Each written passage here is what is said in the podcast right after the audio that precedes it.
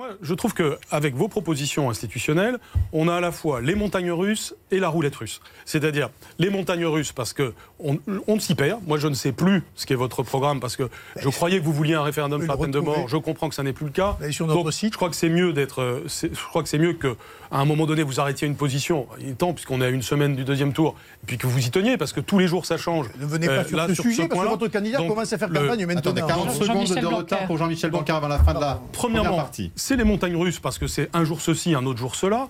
Deuxièmement, c'est la roulette russe démocratique, parce que en fait, on ne sait pas ce qui se passerait si d'aventure, et le mot d'aventure est, est- est vraiment le bon, si d'aventure vous aviez euh, les manettes, parce que ça signifie que vous feriez le premier acte qui serait accompli serait un acte très discutable du point de vue de la Constitution. Ah bon? C'est-à-dire, si j'ai bien compris ce que vous avez dit, l'usage de l'article 11 pour la révision de la Constitution, alors que, comme vous le savez, la majorité des constitutionnalistes savent très bien que c'est par l'article 89 de la Constitution. Eh bien, ce n'est pas-